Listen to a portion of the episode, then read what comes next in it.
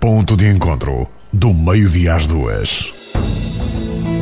Hoje, no remate para a história, recordamos os anos 30 do século XX para conhecer António Carmo Duval, conhecido por Trabuqueta. É lembrado pelo professor Elídio Torres num texto que ganha voz de José Torres. Remate para a história com José Torres.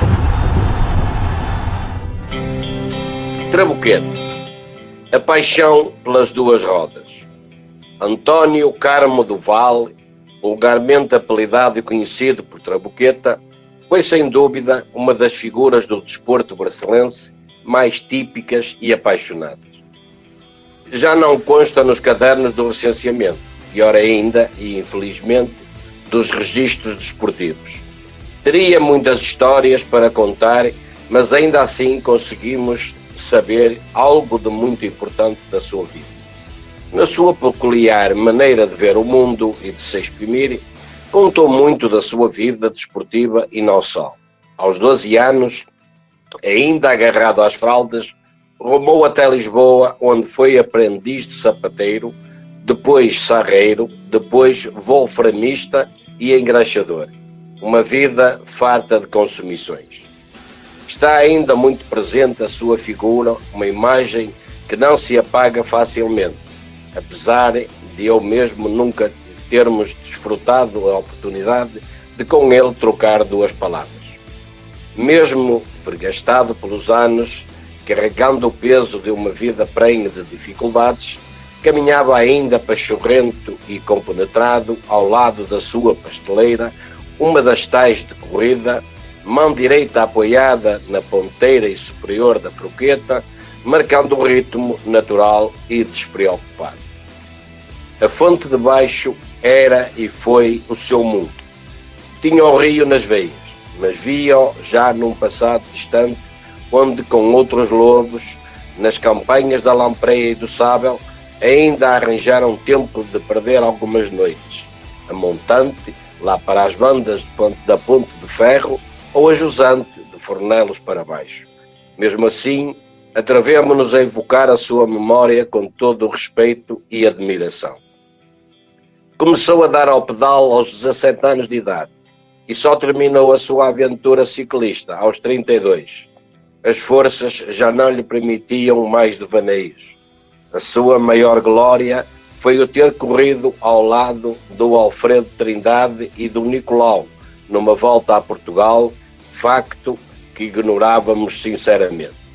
Ainda na pujança da vida, na década de 30 do século passado, mais precisamente em 1935, demos com ele na então chamada primeira volta ciclista a Barcelos. Teve a superior orientação de Aníbal Araújo e a participação de ciclistas de várias terras do Minho. O nosso Trabuqueta alinhava pelo Gil Vicente, foi organizada pelo Clube Folial Vasco da Gama de Barcelos e falava-se de Zé Moleiro, outro amante das duas rodas. Constou de 20 voltas a um percurso citadino, sendo ganha por Hilário Dias de Braga, o nosso Trabuqueta, que deu-se pelo quinto lugar e obteve o tempo da volta mais rápida ao circuito. A seguir, ao António Val, cortou a meta a Mabélio Moreira, também do Gil Vicente. Naquele tempo, não havia contratos a celebrar nem fichas a assinar.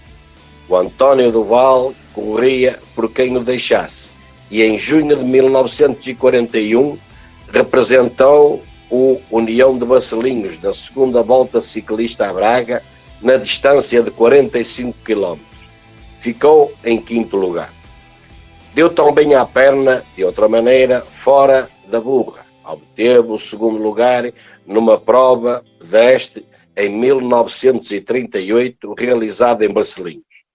Todavia, a evocação de António Duval ficaria incompleta se não contasse uma história, uma peripécia recambolesca protagonizada por ele e que denuncia facilmente o seu lado brincalhão.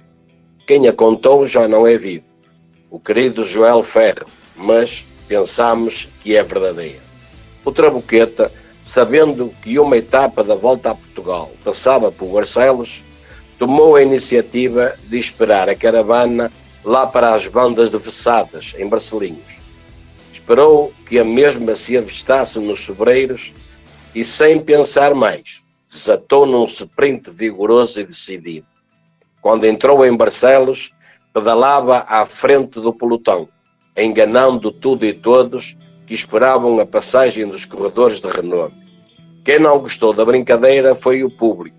Enganámos as pessoas que pensaram que eram os corredores. Depois quiseram nos bater e tivemos que fugir. Outra peripécia aconteceu em Via Todos, no dia em que foi ajudado pelo seu amigo Eduardo, que o rebocou com um motorizado. Outra ainda na aguçadora, quando, para aparecer primeiro, gritou ao seu mais próximo adversário que se desviasse. Embalou para a meta, foi o primeiro, ganhou 400 mil reis, mas teve de fugir para não levar uma surra. António Val, um homem simples, de vida simples. Saudações amigas, professor e lindo todos. Remate para a história com José Torres. Uma figura barcelense da Fonte de Baixo que, entre artes e ofícios, gostava do ciclismo. Memórias que se avivam no remate para a história. Ponto de encontro com Sandra Veloso Fernandes.